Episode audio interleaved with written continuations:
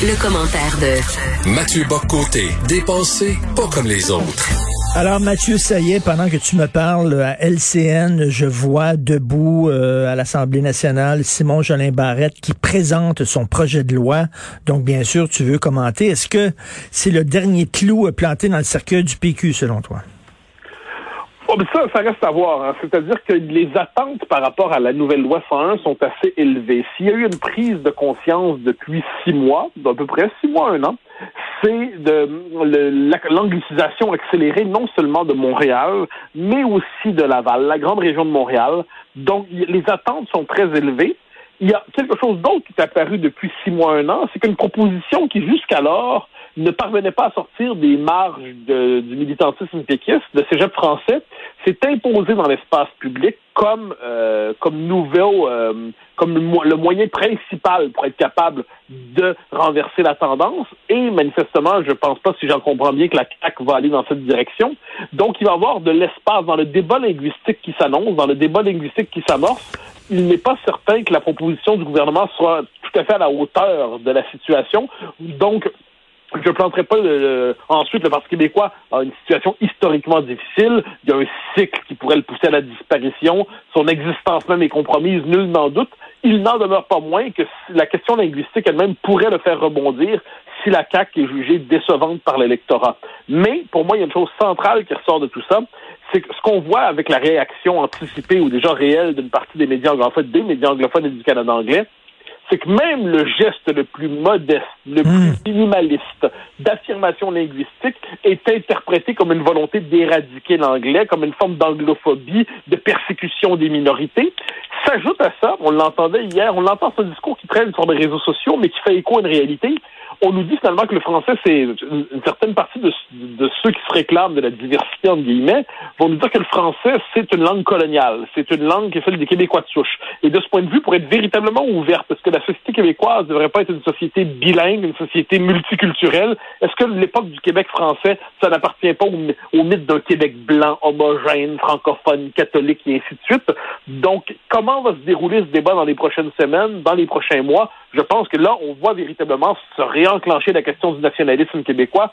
Quel en sera le résultat, je ne sais pas. Mais pour ce qui, est, certain, c'est que ça, faisait longtemps que la question linguistique devait ressurgir. On verra comment elle se traduit politiquement maintenant.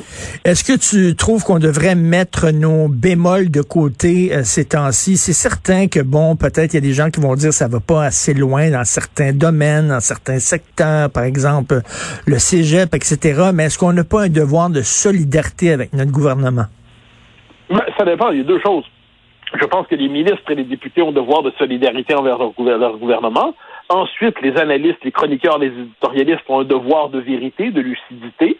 Ça ne veut pas dire ensuite qu'ils vont pas dire au, final, bon, ben, ce projet de loi est insuffisant, il a ses limites, il va pas assez loin, mais c'est néanmoins un pas dans la bonne ben direction. Il est néanmoins nécessaire. Bon, alors, mais cela dit, euh, je ne suis pas de ceux qui accepteraient qu'on transforme les chroniqueurs, les éditorialistes, les intellectuels en militants. En euh, notre notre travail, je me permets de dire notre travail, ce n'est pas de, des cheerleaders du gouvernement, quelle que soit la proposition.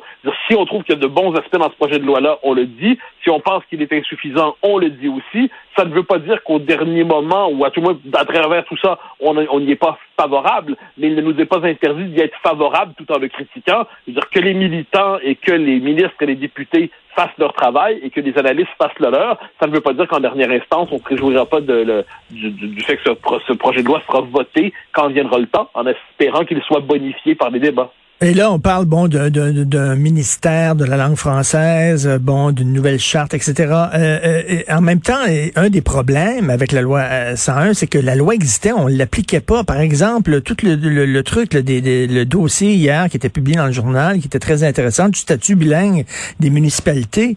Il y a des municipalités qui jouissaient encore du statut de ville bilingue, alors qu'il y avait seulement 12% 20% d'anglophones. On aurait pu, euh, dire, la loi était là, on aurait pu le retirer on n'appliquait pas la loi qui existait, les règlements qui étaient là. La loi 101 était, avait une force résiduelle, en fait. C'est-à-dire, elle était là parce que parce qu'elle était déjà là, elle était encore là. Disons ça comme ça. Mais il y a eu un tel relâchement depuis 25 ans sur la question linguistique que le moindre pas en avant était vu comme une tâche presque impossible. Donc là, ce qu'on constate, c'est que la loi 101, on peut l'appliquer, mais aussi, il faut aussi l'adapter, je crois. C'est pour ça que moi, je ne laisserai pas de côté la question des cégeps, même si le gouvernement ne l'embrasse pas. Je pense qu'il faut rappeler pourquoi toutes les mesures qui sont prises en ce moment, puis il va en avoir, c'est très bien. Si on laisse de côté la question des cégeps, c'est qu'on multiplie les mesures pour ne pas prendre la mesure qui pourrait vraiment changer la donne. J'ajoute une chose qui me semble centrale et qu'on ne peut pas laisser de côté c'est qu'on aurait beau avoir la loi 101 la plus musclée au monde, si on conserve les seuils d'immigration qu'on a en ce moment, qui sont la cause principale d'anglicisation, pas parce que les immigrants sont méchants, bien sûr que non, c'est que la dynamique de l'immigration fait qu'on n'est pas capable d'intégrer, d'absorber, de franciser autant qu'une proportion exagérément élevée des, nouveaux arrivants s'anglicisent. Eh bien, si on a les seuils d'immigration qu'on a en ce moment, même la loi 101 la plus musclée ne pourra rien y faire. Au mieux, elle ralentira la chute. Donc moi, je pense que là, c'est bien l'aspect loi 101. Il va falloir aller fort, il va falloir aller loin, mais il va falloir aussi au même moment se dire que si on ne fait pas le lien entre la nouvelle loi 101 et une baisse significative des seuils d'immigration, eh c'est un coup d'épée dans l'eau, ou alors c'est un coup d'agrouiller, c'est se condamner à, finalement à boxer avec un point dans le dos. Donc je pense qu'il va falloir tôt ou tard poser cette question-là, mais ça, c'est un grand tabou de la politique québécoise. Pourtant, il est nécessaire. François de Gaulle l'avait abordé en passant à la dernière campagne électorale, en disant qu'il fallait baisser les seuils d'immigration pour s'assurer que ses petits-enfants parlent français.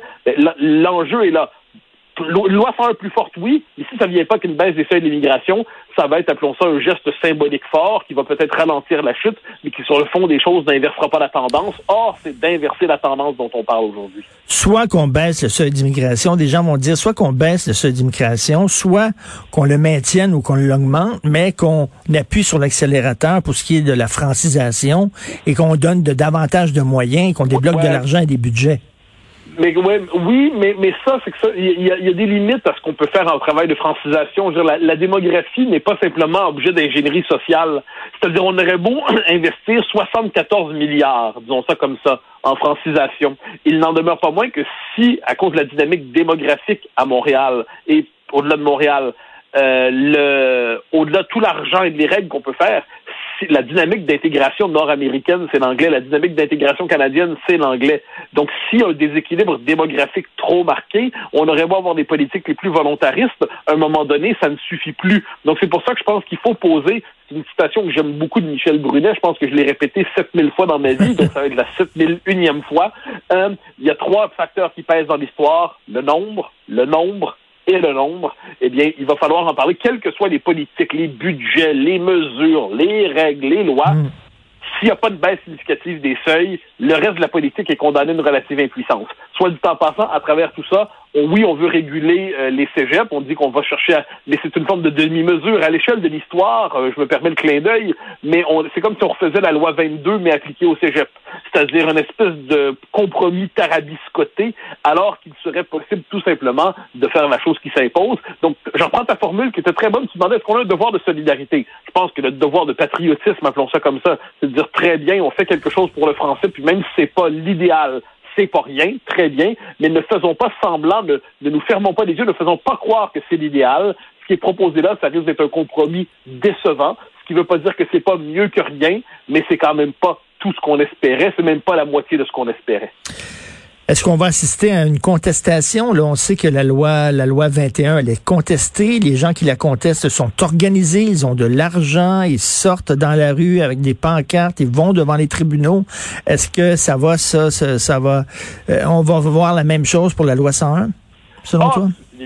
C'est inévitable. Surtout, ils n'ont pas besoin d'aller dans la rue. le régime canadien, le régime de 1982, le régime de la Charte des droits et libertés, le régime de Trudeau, père et fils, dans ce régime, toute forme d'affirmation nationale québécoise est condamnée à se faire contester devant les tribunaux, à se faire mutiler, à se faire déconstruire. On l'a vu avec la loi 101 récemment. L'histoire de, la, loi 21, pardon, l'histoire de la loi 101 en passant, quand même faut l'oublier, c'est l'histoire d'une loi qui, dans sa première version, était très forte et qui a ensuite été mutilée, déconstruite, torpillée, gruyérisée par le régime canadien, ben c'est ce qui va se repasser.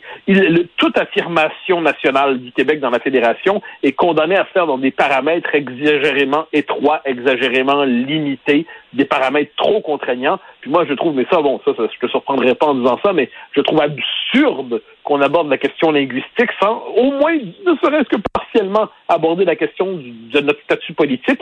Dans la fédération, le poids des francophones ne fait que baisser. Dans le Canada, le poids du peuple québécois, du Québec ne fait que baisser. Mais on fait comme si ça n'avait aucune conséquence, pour mmh. débattre de ça comme si on était déjà un pays libre et souverain.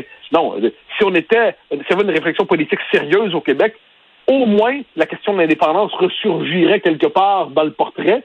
Pourtant, en ce moment, il y a une forme d'étrange censure collective sur cette question, une forme d'inhibition. J'espère que le débat linguistique va nous amener à renouer avec la question de notre cadre politique pour cesser de négocier notre destin linguistique avec des outils empruntés, puis qu'on soit capable d'avoir les pleins moyens pour affirmer notre identité collective, notre langue. En tout cas, j'imagine que tu vas suivre ça de très près aujourd'hui, les différentes réactions. Et on s'en reparle, on s'en reparle demain, Mathieu. Merci beaucoup. Bonne journée. Avec grand plaisir. Bye bye.